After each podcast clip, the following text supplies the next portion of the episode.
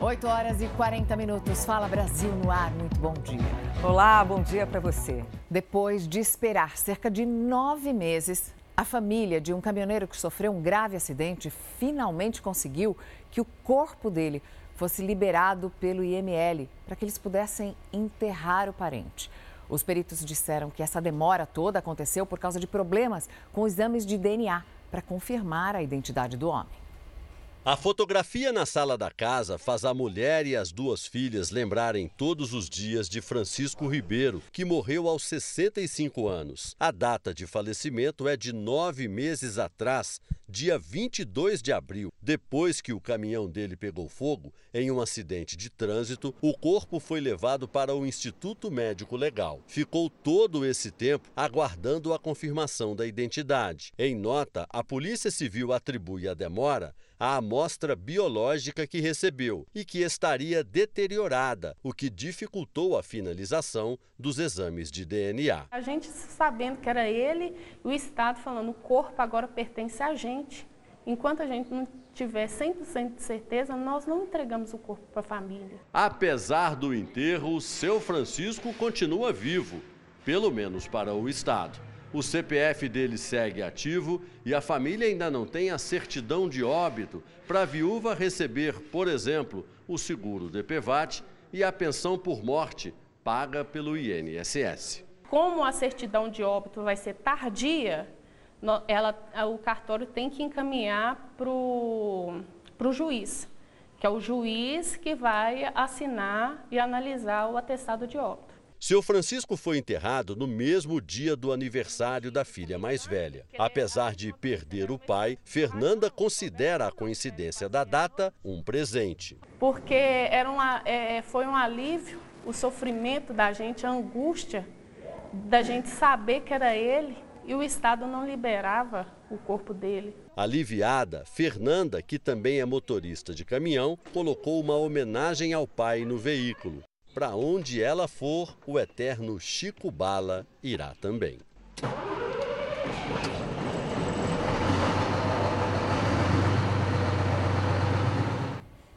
Mesmo com o corpo carbonizado, e a gente sabe que isso dificulta muito a realização do exame, da perícia, é, o IML poderia ter explicado por que demorou nove meses para que conseguisse essa confirmação. A gente entrou em contato com a direção do Instituto Médico Legal, mas nós não tivemos retorno. Bom, a estudante suspeita de desviar quase um milhão de reais do fundo de formatura do curso de medicina da USP confessou em depoimento à polícia ter usado parte do dinheiro em benefício próprio. Ela chegou a alugar um apartamento. Na saída da delegacia na Zona Sul de São Paulo, a estudante Alicia Veiga, de 25 anos, evitou falar com a imprensa. Mas, para os policiais, ela confessou ter desviado quase um milhão de reais da poupança. A conta foi criada para pagar a festa de formatura da turma de 110 alunos do curso de medicina da USP, o mais prestigiado do país. A jovem disse que a maior parte do dinheiro foi perdida em aplicações financeiras mal sucedidas. Mas Alice admite ter usado outra parte dos recursos em benefício próprio. No depoimento, a estudante afirmou que comprou um celular de última geração, avaliado em 6 mil reais alugou um apartamento de 4 mil reais mensais e também um carro, por 2 mil reais por mês. Foram nove retiradas de valores que ela usou em nome próprio, conta pessoal, ela retirou os valores da empresa e colocou na conta dela. A Polícia Civil já sabe que as movimentações financeiras aconteceram ao longo de 13 meses. A primeira transferência foi em novembro de 2021 na quantia de 604 mil reais. Mais duas transações foram feitas em 2022, sendo que uma delas foi de 144 mil reais. A jovem estudante também é investigada por uma outra suspeita, a de cometer uma fraude numa casa lotérica no valor de 400 mil reais. 200 mil ela não teria pago, isso porque apresentou um comprovante falso. No depoimento, Alicia disse que fez os jogos para tentar recuperar os valores perdidos em investimentos. A estudante vai responder em liberdade pelo crime de apropriação de valores. Quando somou o prejuízo de 50 mil reais, bateu, ela se desesperou, achou que seria uma saída efetuar apostas. Teve a ideia de ir até a loteria e fez a primeira aposta quase de 10 mil reais e acabou ganhando, empatando os valores, ganhando, mas não mais do que 10 mil reais. E aí, nesse afã, ela no desespero continuou todo dia apostando. Na próxima segunda-feira, o Procon de São Paulo deve se reunir com representantes da empresa responsável pela formatura e que guardava o dinheiro. O objetivo é entender a facilidade com que Alicia conseguiu a liberação dos valores para a conta pessoal dela. E no quarto dia depois do acidente, ainda não foi retirada da rua a betoneira que capotou na zona norte de São Paulo. O repórter William Leite está no local e tem as informações ao vivo para a gente. Bom dia, William. Alguma solução? Bom dia, Patrícia. Bom dia a todos que acompanham Fala Brasil. Por enquanto, segundo os moradores, a empresa diz que começaria a retirar a betoneira, que ainda está aqui do mesmo jeito, começaria a retirar hoje. Segundo eles, ela vai ter que ser cortada, porque não há possibilidade de entrar um guindaste aqui ou um outro tipo de reboque na parte de cima, porque a via está completamente fechada. Os moradores não conseguem entrar nas suas casas, a via está fechada ainda, a CT, aqui é Jardim Portal 1 e 2 e o detalhe é que os prejuízos vão aumentando. A empresa diz que vai ressarcir todo mundo, mas muitos moradores alegam que ainda não foram contactados. O carro continua aqui totalmente destruído. Um dos carros envolvidos foram três, nenhum dos três carros tem seguro. E o detalhe é que as pessoas estão esperando. Segundo a empresa, deve durar três dias para a remoção da betoneira. Portanto, até domingo, essa via deve ficar fechada. Mariana e Patrícia. Bom, e a gente vai falar agora da mudança na linha de investigação sobre a chacina de uma família no Distrito Federal que pode ter 10 vítimas fatais. Bom, agora a perícia já conseguiu confirmar as mortes de Marcos Oliveira, que inicialmente foi apontado como mandante da morte da cabeleireira Elisa Mar e dos três filhos dela. A confirmação veio por um exame de DNA. Os quatro corpos carbonizados num carro em Cristalina, Goiás, são da cabeleireira Elisamar da Silva e dos três filhos dela, os gêmeos Rafael e Rafaela, de seis anos, e Gabriel, de sete. A polícia também confirmou que o corpo de um homem encontrado num cativeiro é de Marcos Lopes de Oliveira, sogro de Elisamar. Em relação aos envolvidos, o que ainda falta saber? Se os corpos de duas mulheres carbonizadas em Unai, Minas Gerais, são da esposa de Marcos, Renata, e da filha do casal, Gabriela. São considerados desaparecidos até agora Tiago, marido de Elisamar, Cláudia, ex-mulher de Marcos, e Ana Beatriz, filha dos dois. As investigações apontam que a chacina foi motivada por interesse financeiro. Foi apreendido cerca de 14, 15 mil reais na mão do Gideon. O Horácio tinha cerca de 40 mil na sua conta corrente. Elisamar teria 100 mil reais que seriam investidos num salão de cabeleireiro. Renata, 400 mil reais pela venda de um imóvel. E agora a polícia confirmou que Cláudia, ex-esposa de Marcos, também recebeu um dinheiro, o que despertou a cobiça dos suspeitos. A Cláudia comercializou uma casa na região do Bálsamo que ganhou cerca de 200 mil reais. Essa casa, pelo pagamento, ela recebeu 40 mil em dinheiro e depois o restante foi transferido para a conta dela. A morte de Marcos enfraquece a suspeita de que ele e o filho, Tiago, teriam sido os mandantes da chacina da família. Essa foi a versão contada por um dos três suspeitos presos. Todos eles passaram por uma audiência de custódia e tiveram a prisão em flagrante convertida em preventiva, ou seja, sem tempo definido. Horácio Barbosa confessou o crime e falou da participação de pai e filho. Gideon de Menezes seria amigo e teria prestado serviços para Marcos. É apontado como homem que soube do dinheiro. Fabrício Canhedo teria cuidado do cativeiro onde Renata e a filha Gabriela foram mantidas. A irmã de Cláudia acompanha à distância o desfecho dessa história. Eu quero que as pessoas entendam que isso tudo pra gente é dolorido todos os dias. A gente não aguenta mais, a gente quer resposta. E a polícia vai retomar daqui a pouco as buscas no cativeiro, onde o corpo do Marcos de Oliveira foi encontrado. Quem acompanha o trabalho da polícia é o Rafael Cadengue. Rafael, muito bom dia para você. Quais são as últimas informações? Bom dia, Mariana. Após a confirmação de que o corpo encontrado aqui neste cativeiro era mesmo do Marcos, a polícia então decidiu intensificar as investigações por aqui. O que chamou a atenção aí dos agentes, dos investigadores, foi um pedaço de cimento ainda fresco e uma sacola plástica com vestígios de sangue encontrados no quintal onde estava também o corpo de Marcos. É importante lembrar que a partir de agora são cinco corpos identificados, dois em análise e três desaparecidos. Nas buscas têm sido mobilizados aí, além de policiais, bombeiros, escavadeiras e também cães farejadores. Patrícia, Mariana. Obrigada, Rafael. E a polícia também pediu a quebra dos sigilos bancários de todos os envolvidos, tanto dos suspeitos, dos que já estão presos, quanto das vítimas. Vamos falar com a Maíra Guedes. Maíra, bom dia para você. Quais são os avanços, então, das investigações?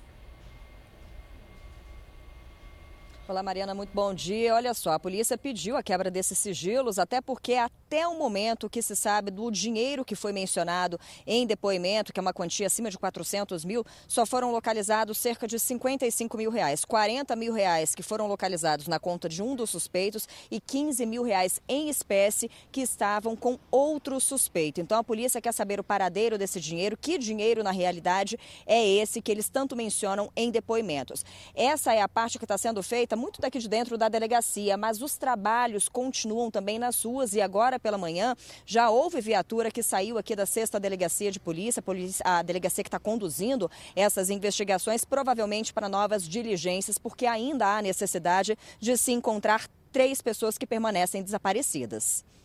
Maíra, e sobre essa informação que tem circulado de que o Tiago teria sido morto 10 dias antes do crime ter cometido e novas informações também sobre os mandantes? A polícia continua aí com duas linhas de investigações que podem ser o Tiago e o sogro ou uma outra pessoa?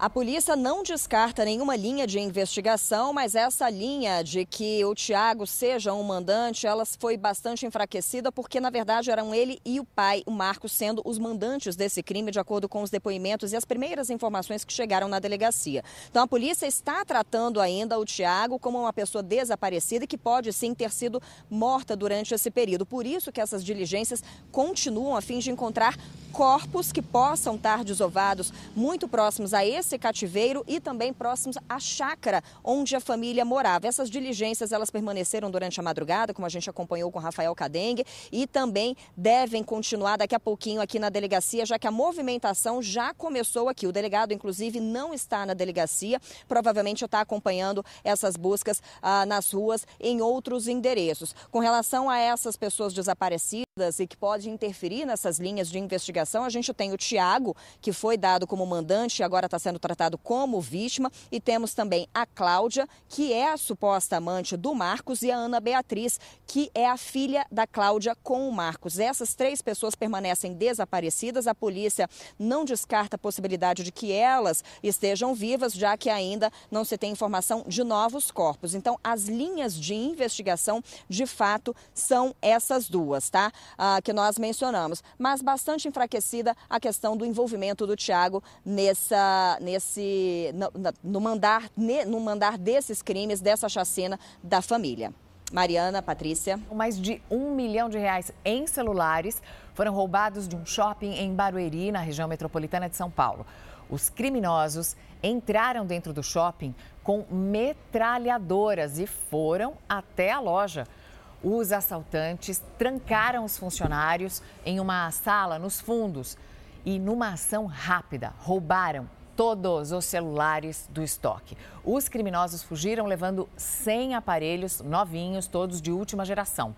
O carro usado pelos homens foi identificado depois que ele foi abandonado em uma rodovia, mas nenhum desses assaltantes foi encontrado até agora. A gente continua acompanhando esse caso. O gás de cozinha pode ser banido dos Estados Unidos. Diferente do que existe aqui no Brasil, o gás de lá possui substâncias que podem provocar problemas respiratórios e até contaminar o meio ambiente. A discussão sobre o uso de fogões a gás voltou a ganhar atenção nos Estados Unidos. O equipamento pode acabar sendo banido do país. Uma recente pesquisa encomendada pela Comissão de Segurança de Produtos de Consumo liga fogões a gás a poluentes que prejudicam tanto a saúde humana quanto o meio ambiente. Na Casa Branca, as opiniões se dividem. Muitos acreditam que proibir o equipamento nas cozinhas americanas seria a receita para um desastre. O presidente Joe Biden afirmou que, a princípio, não há planos para qualquer mudança. Enquanto aí no Brasil o fogão a gás está em quase todos os lares, aqui nos Estados Unidos, a maioria prefere o fogão elétrico como esse daqui. Mas ainda assim, para 38% das famílias americanas que usam gás para cozinhar, esse é um impasse que promete pegar fogo. Especialistas dizem que a poluição dos fogões a gás podem causar irritações nos brônquios e nos tecidos do sistema respiratório e que são responsáveis por quase 13% dos casos de asma infantil nos Estados Unidos. Estes fogões também liberam outros poluentes atmosféricos nocivos suspeitos de causar câncer. Os danos também podem ser vistos na natureza. Quando o fogão é aceso, começa a despejar metano na atmosfera. O gás é um dos causadores do efeito estufa. O que deve acontecer a curto prazo, além do marketing para troca por fogões por indução, é a exigência que novos fogões a gás sejam vendidos com um exaustor para ventilação externa. Há também uma campanha para que as cozinhas nos Estados Unidos sejam mais ventiladas, justamente para que os gases não se acumulem dentro de casa. A defesa do ex-presidente Jair Bolsonaro pediu para o Tribunal Superior Eleitoral que a minuta encontrada na casa de Anderson Torres não seja incluída em uma ação que investiga a campanha à reeleição do ex-presidente. Vanessa Lima tem mais informações para gente. Bom dia para você. Quem deve analisar esse pedido, Vanessa? Bom dia, Patrícia. O corregedor-geral eleitoral, ministro Benedito Gonçalves. A minuta, que é uma espécie de esboço, previa a decretação de estado de emergência, de estado de defesa, na verdade, no TSE, o Tribunal Superior Eleitoral, e que poderia aí fazer parte de um plano para alterar o resultado da eleição. O estado de defesa é um mecanismo previsto na Constituição Federal para estabelecer a ordem pública ou a paz social em locais determinados. A minuta não estava assinada. A defesa de Bolsonaro disse que o texto era de autoria desconhecida e que o material não foi encontrado com o ex-presidente. A minuta tinha sido incluída a pedido do PDT em uma investigação contra a campanha de reeleição de Jair Bolsonaro na segunda-feira. A minuta foi encontrada numa operação de busca e apreensão na casa do ex-ministro e ex-secretário de Segurança Pública aqui do Distrito Federal, Anderson Torres. Ele que foi preso no último sábado e é suspeito de omissão no caso dos ataques às sedes dos três poderes aqui em Brasília no último dia 8. Patrícia Mariana. Obrigada, Vanessa. E em depoimento à Polícia Federal, Fernando Oliveira, que era o secretário de Segurança do Distrito Federal que estava em exercício, exercício no dia dos atos extremistas, afirmou que não recebeu orientações sobre o que fazer durante a manifestação e que houve erro no plano de segurança. O documento da Polícia Federal aponta uma versão diferente da que foi apresentada pelo presidente Lula, de que os setores de inteligência das forças de segurança foram pegos de surpresa com os atos de vandalismo em Brasília. Um dia antes, às 6h23 da noite, a Polícia Federal enviou um ofício ao ministro da Justiça, Flávio Dino, com informações sobre uma intensa movimentação em todo o país de pessoas inconformadas com os resultados das eleições, em caravanas para se deslocarem até Brasília. O texto da PF é bem claro ao especificar que o grupo pretende promover ações hostis e danos contra os prédios dos ministérios, Congresso, Palácio do Planalto e Supremo. O documento foi assinado por Andrei Rodrigues, diretor-geral da PF. Uma hora e meia depois de receber o relatório, o ministro da Justiça, Flávio Dino, encaminhou as informações ao então governador do Distrito Federal, Ibanez Rocha, e sugeriu o bloqueio da circulação na esplanada dos ministérios, o que não aconteceu. Pelo contrário, os manifestantes foram escoltados à região pela Polícia Militar. Nesta quinta-feira, mais oito militares foram dispensados do Gabinete de Segurança Institucional, que é responsável pela segurança da sede da Presidência da República e das residências oficiais. Com isso, já são 78. Na Polícia Federal, a troca de comando envolveu 18 superintendências e novas mudanças são esperadas. Em depoimento à Polícia Federal, Fernando Oliveira, secretário de Segurança do Distrito Federal em exercício no dia dos atos extremistas, afirmou que não recebeu orientações sobre o que fazer durante as manifestações e que houve erro no plano de segurança. O jornalismo da Record TV teve acesso ao depoimento. Fernando Oliveira ocupava de forma interina o cargo do titular Anderson Torres que estava de férias nos Estados Unidos. Ele disse aos investigadores que o plano de segurança para manifestações foi aprovado por Torres dois dias antes, em 6 de janeiro, sem orientações específicas. Também afirmou que Torres sairia de férias apenas na segunda-feira, 9 de janeiro, mas viajou antes disso. Ele afirma que houve erro na execução do plano da Polícia Militar. E nesta quinta-feira foi preso Carlos Vitor de Carvalho, mais um suspeito de financiar os atos. Ele estava no Espírito Santo. Até agora, 354 pessoas suspeitas de envolvimento na depredação estão presas. 220 receberam liberdade provisória e serão monitoradas pela Justiça. A Polícia Federal faz agora uma operação contra os extremistas que invadiram os três poderes em Brasília. E o repórter Rafael Ferraz tem as informações. Vamos ao vivo com ele. Rafael, bom dia para você. São quantos mandados de prisão e em quantos estados, hein? Claro, já te respondo, Patrícia. Bom dia para você e também para quem nos acompanha.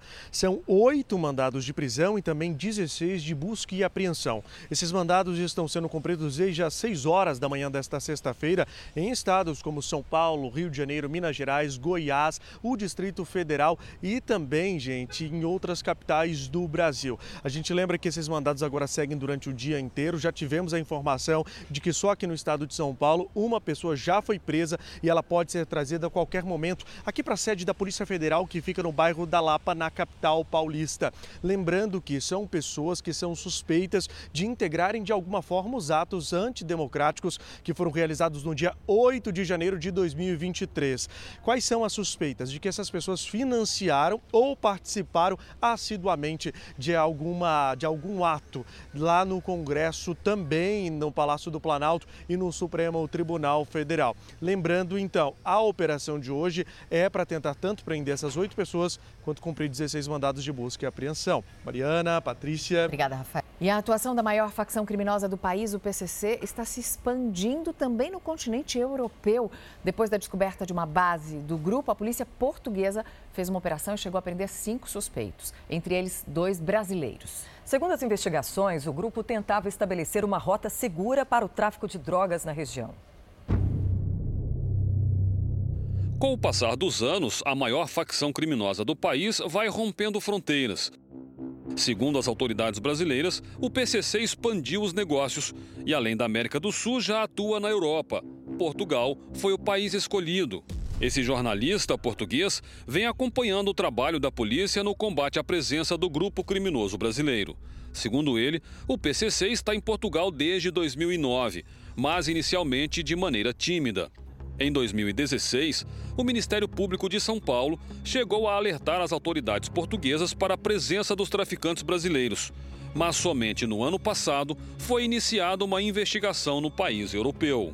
Em novembro de 2021, havia pelo menos 42 eh, elementos do PCC presentes em Portugal eh, com residência fixa.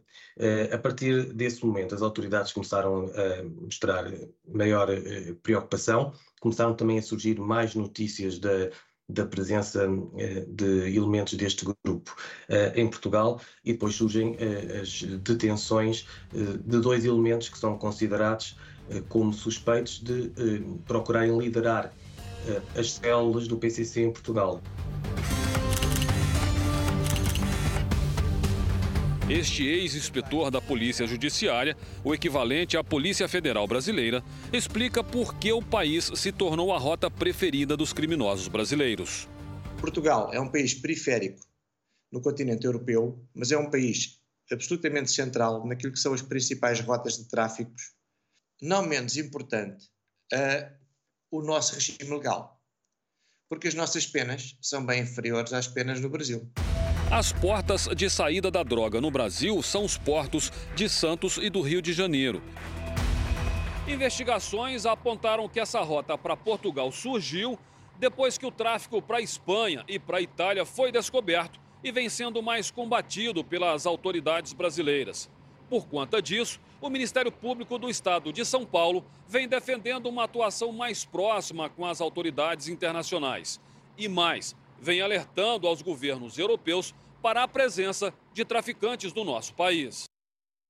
Esse estabelecimento de rotas em países diferentes, eles refletem o combate que é feito quando uma rota, uma parte dessa rota é desmobilizada.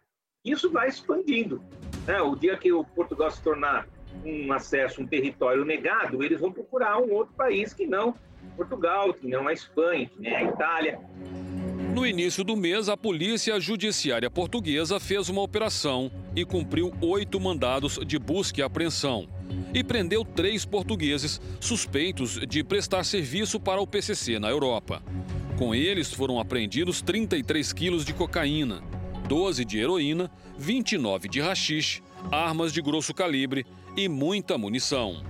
Um dos presos foi identificado apenas pelo nome de Samir, considerado um dos mais procurados pelas autoridades portuguesas.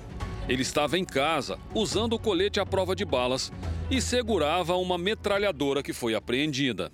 Esta organização tinha uma característica específica em relação à sua perigosidade, ao seu grau de violência. Em dezembro, outros dois homens brasileiros já haviam sido detidos, um em Portugal e outro nos Emirados Árabes Unidos. Eles também seriam integrantes do PCC. Um deles é Flávio Alves de Oliveira, de 42 anos, condenado a 104 anos de prisão por um latrocínio no interior do estado. Ele também já havia sido preso em 2020 pela Polícia Civil de São Paulo quando transportava 300 quilos de cocaína da capital para o Porto de Santos, de onde a droga sairia para a Europa. Flávio chegou a ser absolvido, mas o Ministério Público recorreu da sentença proferida pelo Judiciário e conseguiu a condenação dele em segunda instância, mas ainda cabe recurso. Nós conversamos com o advogado Felipe Fontes dos Reis, que defendeu Flávio na acusação de tráfico internacional de drogas. Mas ele disse que não representa mais a defesa do brasileiro. Nós também procuramos os advogados de defesa dele por conta da prisão em Portugal, mas não encontramos. O outro preso é Leonardo Cerro dos Santos, conhecido pelo apelido de Carioca. Ele mora em Abu Dhabi, nos Emirados Árabes, mas está solto porque as autoridades brasileiras não teriam pedido a extradição dele a tempo. A advogada de Leonardo nega que ele faça parte do PCC.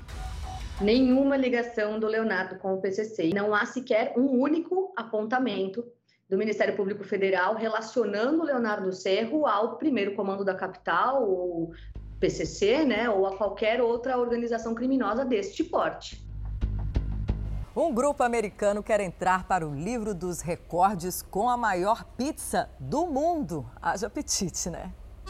Queijo, pepperoni e muita, mas muita massa.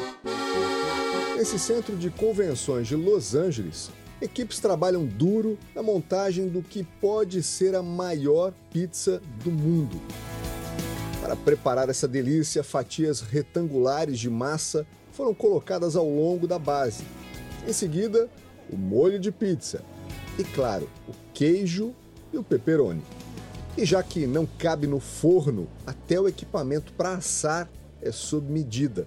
A superfície onde a Mega Pizza é fabricada tem mais de 1.300 metros quadrados. E na receita, bom, melhor anotar, são mais de 6 toneladas de massa, duas de molho, quase 4 toneladas de queijo e mais de 600 mil fatias de pepperoni. E claro, né, quem está com a mão ou os pés na massa usa toda uma proteção.